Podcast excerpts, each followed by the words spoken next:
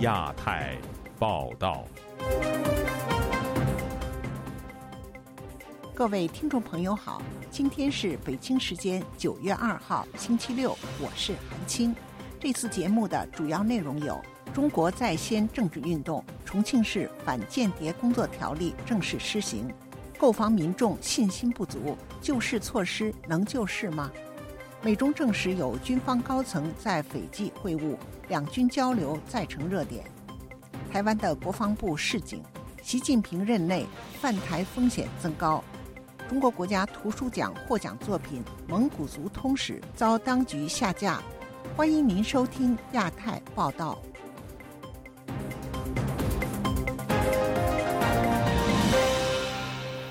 中国新修订的反间谍法在今年七月出台后，特大城市重庆于本周五在全国率先推出了相关配套的地方性法规。对此，重庆民众怎么看？继唱红打黑之后，为何重庆再度充当了中国政治运动的急先锋呢？请听记者凯迪的报道。人口超过三千两百万的中国直辖市之一重庆，当天率先推出了反间谍法修订后全国首部配套地方性法规。据中国国家安全部官方微博消息，重庆市人大常委会近期审议通过的《重庆市反间谍工作条例》，九月一号起正式实施。针对重庆率先实施上述条例的动机，旅居加拿大的原北京职业律师赖建平告诉本台，这并不是由于重庆地区如何特殊，而是中国官场一种普遍政治现象。这个从根本上还是这个政治制度和政治文化决定了。上有所好，下必甚焉。重庆多是一个打了一个头阵，是一个先锋。一定会有更多的地方呢，形形色色的这个表现出来，就跟当年文革时候放卫星一样。外界也注意到，重庆这一条例涵盖的内容比修订后的反间谍法更为明确、更有针对性，包括要求对重庆市相关机关和单位安排的海外交流和旅行进行严格审查，以及要求驻外机构和人员制定政治上的安全计划等。中国国安部称赞该条例为重庆开展反间谍工作提供了更明确的立法指导，展示了地方立法如何简单、快速和有效。对于重庆实施所谓的反间谍工作条例，当地民众怎么看呢？一位出于安全原因要求化名的重庆市民方先生告诉本台。他这两天的手机上就已收到当地政府的相关短信。我估计这个他们是想就是标新立异吧，目的就是讨组织的喜欢嘛。方先生表示，重庆的做法显示出中国当局一种整体导向。他认为中国现在已走向了一种法西斯时代，无论是当局针对香港还是维权人士的镇压，采用的都是这种法西斯式手段。对那个整个意见人士，可能也会带来一些灾难性的、不预测的一些结果。我认为是很严重的事情。另一位出于安全原因要求化名的重庆市民张先生告诉本台，他也同样收到地方政府有关实施反间谍条例的短信通知。我看到这个消息之后，我马上就给他回复了短信。我说先抓许家印，如果真的是间谍的话，那么许家印无疑是最大的间谍，他掏走了我们两万个亿，这么大一个间谍，从上到下都发现不了，这个责任谁负？张先生指出，原重庆中共市委书记薄熙来垮台后，习近平亲信陈敏尔曾执政重庆，对于街头运动和上访民众的防控都非常严厉，但重庆抗争的民众也很多，抗争力度也较大。重庆当局最新推动的反间谍工作条例，可能也与此有关。他现在在不得人心的情况下之下，他只能采用一种高压的政策，哎，让人民因为恐惧而依附他。张先生还说，现在中国社会已经人心不稳，当局在不得人心的情况下，想高压维稳也不会奏效。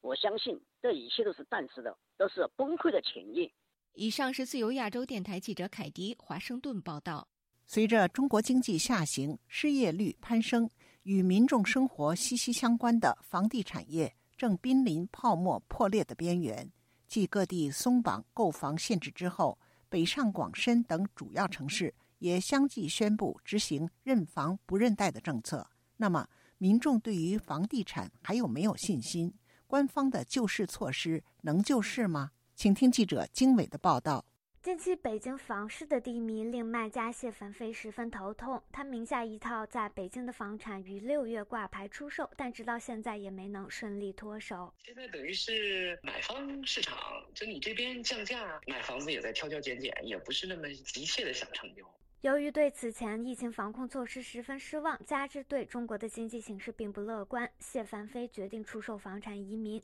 北京的情况并非偶然，就全国而言，不仅房产成交量下降，房价也未能回暖。根据中指研究院发布的百城价格指数报告，截至七月，百城新建住房价格和二手住宅价格都连跌三个月。八月三十日，广州市政府印发关于优化个人住房贷款中住房套数认定标准的通知。该通知称，居民家庭在购买商品住房时，家庭成员名下无成套住房的，不论此前是否借贷，金融机构均按首套住房执行信贷政策，首付比例低至三成。同日，深圳迅速跟进。九月一日，北京、上海两城也宣布落实认房不认贷政策，但中国人民加杠杆购房的热情正逐渐退却。八月三十一日，中国人民银行、国家金融监督管理总局联发通知，通知表示，首套住房商业性个人贷款最低首付比例不得低于百分之二十，二套住房贷款最低首付不得低于百分之三十。与此同时，自九月二十五日起，借款人可与承贷金融机构协商降低利率，但新发放贷款的利率水平是在贷款市场报价上的加点幅度，不得低于原贷款发放时所在城市该利率政策下限。杭州居民王先生一直在观望风向，呃，能够适用的一些条件啊什么的，我们也不是很清楚，目前也搞不清楚这个政策的一些细节到底在哪里，大家对这个市场都没啥信心。虽然刺激购房措施的出台会带动房价回涨，但外界对其长期效果并不抱有信心。曾在北京和深圳长期从事房地产行业的刘金星分析说。中国房地产走入困局，与疫情期间房市衰退、拖累就业率密切相关。疫情的影响，使得中国的经济的发展的模式啊，发生了一个根本的变化，促进和推动中国经济快速发展和灵活发展的民营企业受到了严厉的打压，而民营企业这里边又有一大块依存于房地产。据国家统计局一八年的数据，房地产直接从业和建筑行业人数超过七千万人，占当时中国人口的十九分之一。房企减缓甚至停止开发新项目，将直接影响这一群体的就业和收入。今年七月，中国青年失业率录得新高，百分之二十一点三。旅美财经学者陈小农也说，职业市场在恶化，很多人收入在下降，甚至这职位朝不保夕，所以没有人再敢轻易的借房贷了。刘金星表示，尤其是中共当局对互联网及教培行业的打压，大规模影响到这些行业的从业人员，而这一群体是中国近年来迅速崛起的房产消费投资群体。陈小农则认为，中国重振房市的问题在于投机者信心。为什么中共提房住不炒啊？就是意思是不鼓励投机啊。但问题是不鼓励房地产投机，就不存在房地产回升。中共心里一清二楚，只是他不能承认。你承认，就等于是他过去这些年的房地产政策全都是错的。政府为了不认错，他是不会承认这一点，他只能说是消费者信心不足。为防止房市过热，一六年年底，中央经济工作会议首次提出“房住不炒”政策。此后，中国政府严厉打击过度借贷，收紧了金融机构对房企发放的贷款，房企资金链断裂，也引发了这一系列的连锁效应。自由亚洲电台记者经纬华盛顿报道：本周五，中国人民银行宣布将下调金融机构外汇存款准备金率后，人民币对美元汇率出现上涨。但这一举动能否扭转人民币持续贬值的态势呢？请听记者夏小华的报道。中国人民银行一号公告，为了提升金融机构外汇资金运用能力，中国人民银行决定自二零二三年九月十五号起，下调金融机构外汇存款准备金率两个百分点，也就是外汇存款准备金率由现行的百分之六下调至百分之四。对此，台湾经济研究院国际处景气预测中心研究员邱达生接受自由亚洲电台采访分析。它要放水了，要放水到市场去。无论是降息或降准，都是为了要因应它整个经济比较萧条或低迷的情况，才会有这些措施出现。现在欧美跟亚洲啊，都还是有通膨的问题，但是中国大陆呢，它却是出现通缩了。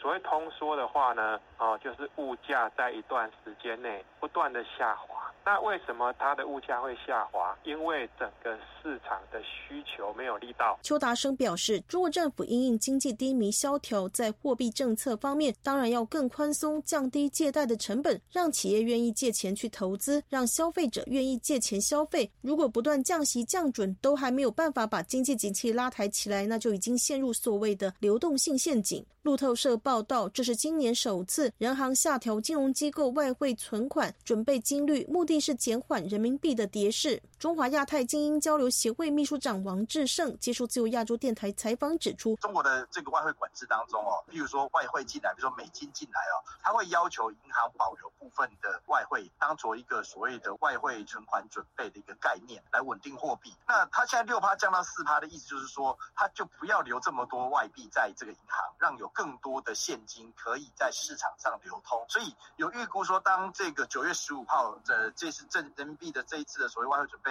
的正式的呃下调降两趴之后，大概流通在市面上的这个美金会多一百八十几亿美金。中国媒体澎湃新闻就指出，一号央行公布之后，人民币对美元及汇率开盘走高，升破了七点二四的关口，较前一交易日七点二九零四的收盘价大涨超过四百点。邱大生认为，这可能是市场反映中国人行的动作，展现对人民币的信心，吸引一些资金涌入，先布局股汇市。这些国际上的流浪性资金啊，觉得说，哎，北京啊，可能有一些措施的，那他先进去卡位，他觉得说将来可能有获利的机会，但是也不见得啊，这种整个信心就能够建立起来，还要再观察。王志胜表示，人民币如果越贬越严重，可能带来进一步的通货紧缩，加上中国已经很严重的失业率跟消费不振，没有内需去支撑有效。的中国经济的动能，中国势必要想办法让人民币不要再贬下去，但这可能有点困难。即便现在调降了百分之二，短期有一百八十多亿的美金在市场上流通，长期看来恐怕也没有办法改变人民币的贬势。自由亚洲电台记者谢小华台北报道。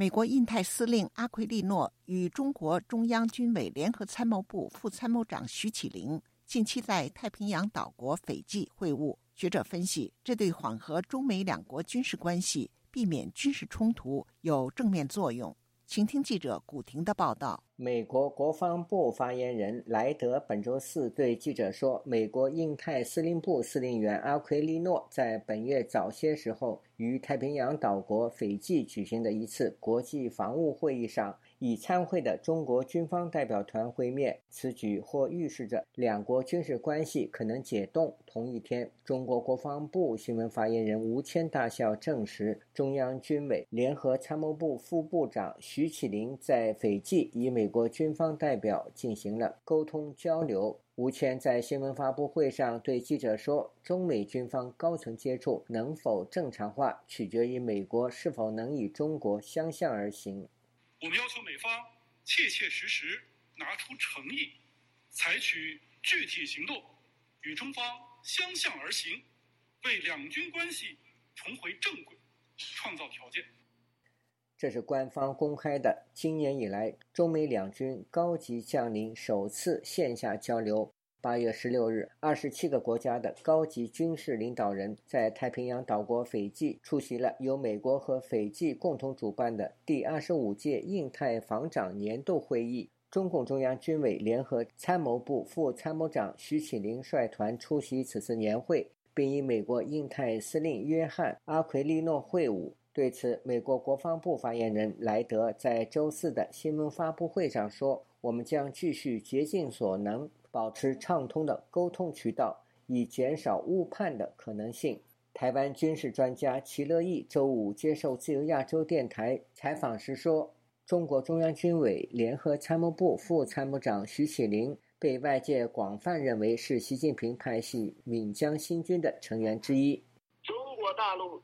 军方为了缓和与美国的关系，已经松口。嗯，虽然不满意，但可以接受。对美国来讲，至少已经已经走出了长久来双方高级将领的会面，这个应该是第一次。齐乐毅认为，美中军事交流有所突破，但距离两国恢复正常的军事交流仍然有一段路要走。他说，美国的目标是美防长与中国中央军委副主席进行会晤。六月三日，美国国防部长奥斯汀在新加坡出席香格里拉亚洲安全峰会时，与中国国防部部长李尚福同桌共餐，但双方握手，并无实质性交流。关注国际政治与美中关系的悉尼科技大学教授冯崇义认为，此次中美军方高层将领会晤象征性意义较大。他对本台说：“美国它的基本。”国策就是要管控危机，管控中中美之间的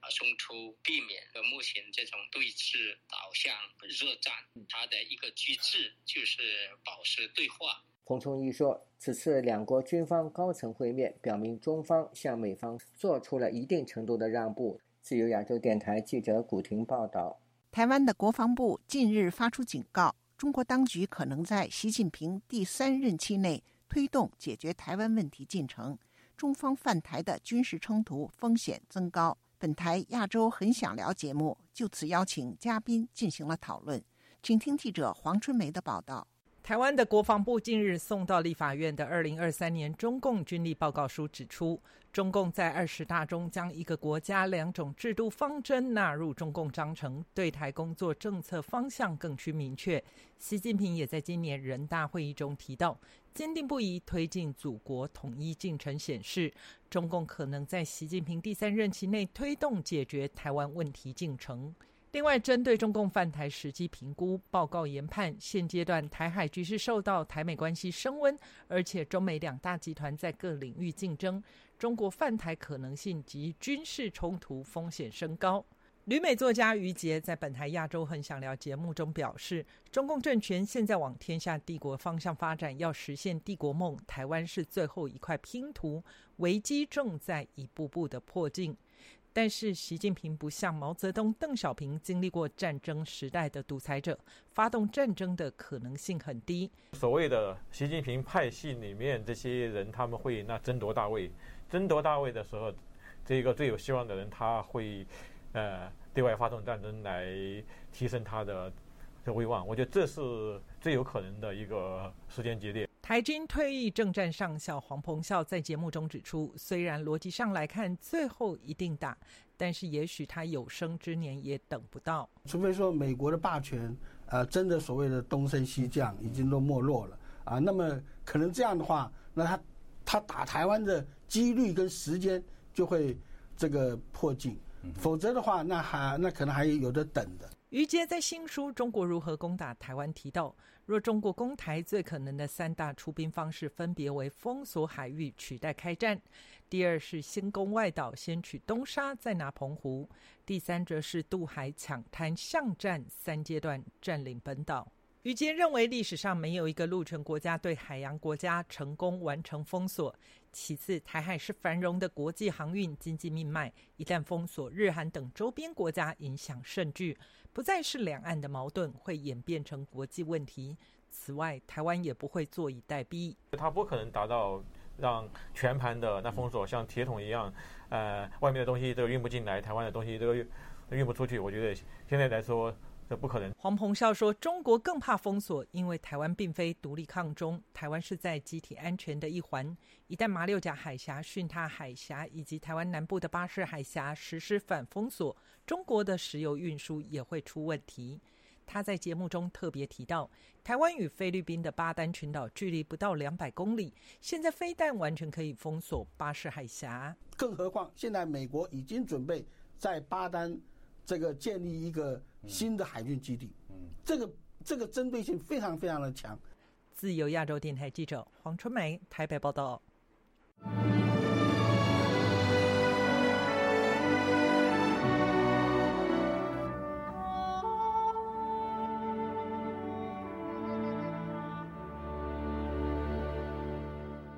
联合国预计将在明年初发布有关西藏人权问题的报告，而在此之前，中国政府邀请多国驻日内瓦代表访问西藏。有分析认为，中方此举是有意反制国际社会对西藏人权问题的批评。请听记者唐媛媛的整理报道。据路透社本周五报道，多国驻日内瓦代表目前已收到中方邀请出访西藏，而参与此行的国家代表大多是中国的盟友。外界推估，北京此举是有意为西藏的人权问题洗白。今年八月，联合国专家才针对西藏人权议题表达担忧。今日，美国国务院也针对中国政府强制一百多万西藏儿童进入寄宿学校，并实施压迫性同化政策的行为予以谴责。同时，美国也宣布对参与相关行动的中国官员实施签证制裁。对此，中国外交部发言人汪文斌本周四在例行记者会上表示，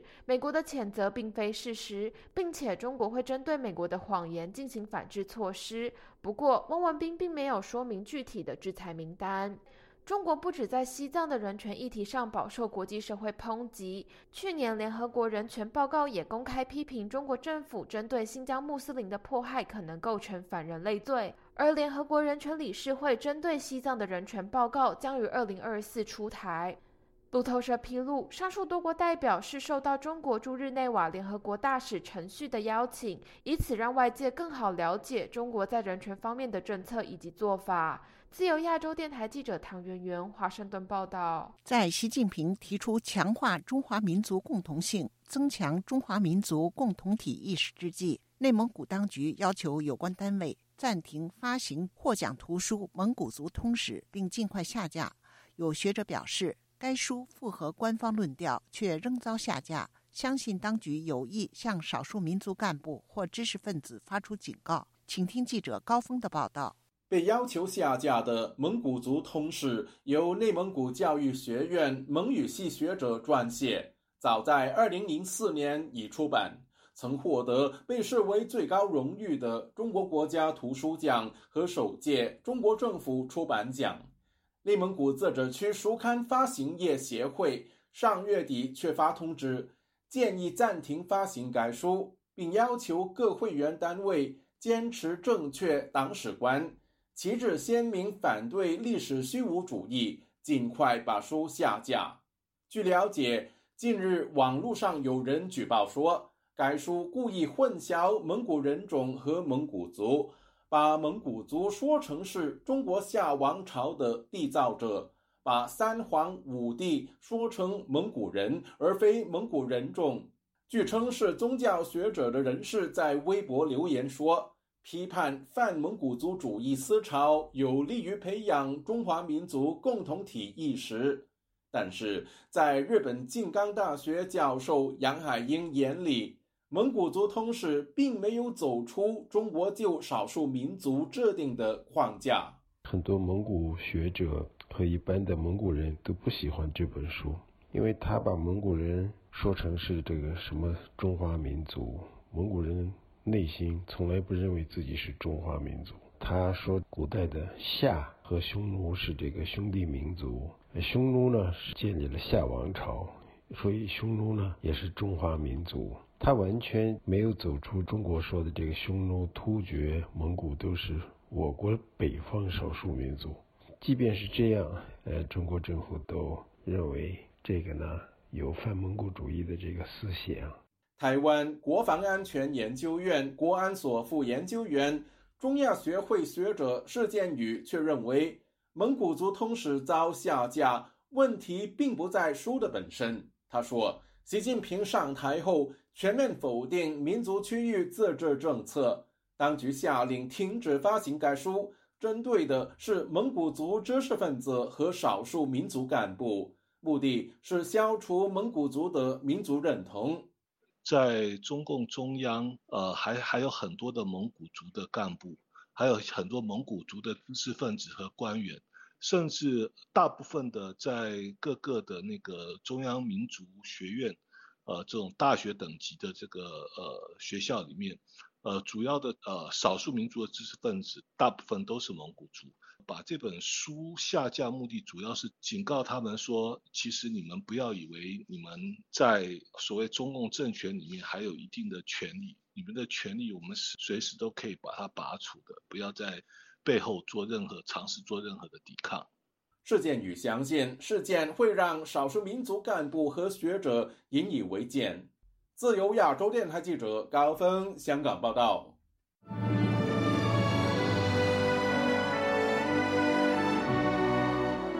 有消息显示，继俄罗斯总统普京之后，中共领导人习近平或也将缺席即将召开的二十国集团峰会。有学者认为，习近平此举可能是因为支持俄罗斯，而生怕在国际场合遭到孤立，损伤面子。请听记者夏小华的报道。二十国集团峰会今年由轮值国印度主办，九月九号和十号两天在新德里登场。印度外交部二十八号指出，印度总理莫迪和俄罗斯总统普京通电话之后，转达普京无法出席，由俄国外长拉夫罗夫代表出席。路透社引述两名印度官员和一名驻中国外交官和一名 G 二十工作人员消息指出，中国领导人习近平可能缺席，由国务院总理李强出席。至今尚未见到中。方和印方的官方说法，中国外交部一号只公布李强将代表出席五号到八号在印尼举行的东盟峰会。美国总统拜登三十一号被问到是否希望习近平访问印度，他回应说：“答案是我希望他出席。”研究印太区域安全的台湾国防安全研究院助理研究员林博洲接受自由亚洲电台采访分析，俄乌战之后，世界分化为支持和反对俄罗斯两个阵营。林博洲说：“集团体的成员国是以欧美为主，然后这些参与的国家大多数也都参与制裁俄罗斯嘛。在整个乌俄战争的联合国的一些投票上面，这些国家多数都是支持制裁俄罗斯的嘛，所以。”中国可能在那一个场合会比较孤立的感觉，甚至这个领袖之间的外交互动，可能 可能 都不是中国想要的的那一种形象的话，那他当然是不会出席了。林波洲提到，二十国峰会以欧美为主，包括七大工业国、新兴国家、澳大利亚等等，不比习近平日前到南非出席金砖五国峰会。中国外交的优势在非洲、中南美洲和太平洋岛国。台湾国际法学会副秘书长林廷辉接受自由亚洲电台采访，也表示，习近平会认为这一年美国更加强对中国打压力道，他到现场也没有办法对美方承诺什么，或是依照美国的做法建构中美关系，与其这样，干脆不去。林廷辉说，金砖五国是中国可以掌控的，但是集团体来讲的话，因为有太多是亲美阵营的，所以原则上啊，他以不去来讲的话，可能对对他的利益是最大的。外界也有一说，习近平不太可能缺席这一次的二十。国高峰会，否则将凸显中印两大国的紧张关系，也会是习近平上任首次缺席二十国峰会。自由亚洲电台记者谢小华台北报道。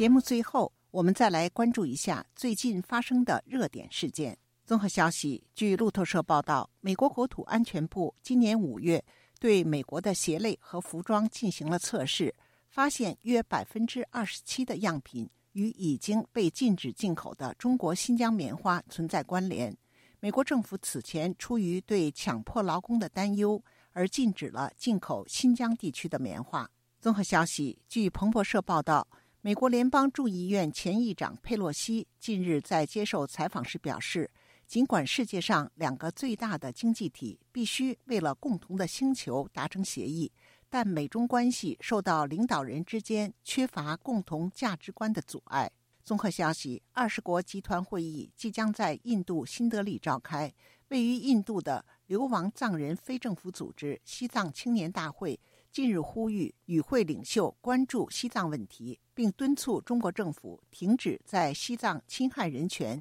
侵蚀西藏文化。综合消息，德国联邦宪法保护局周四公布报告称。两个中国黑客组织利用德国企业和私人网络攻击政府机构。报告中提到，一个黑客组织两年前入侵了德国联邦制图和土地测量局。听众朋友，自由亚洲电台的亚太报道节目到这里就播送完了，感谢您的收听，我是韩青，我们下次节目再会。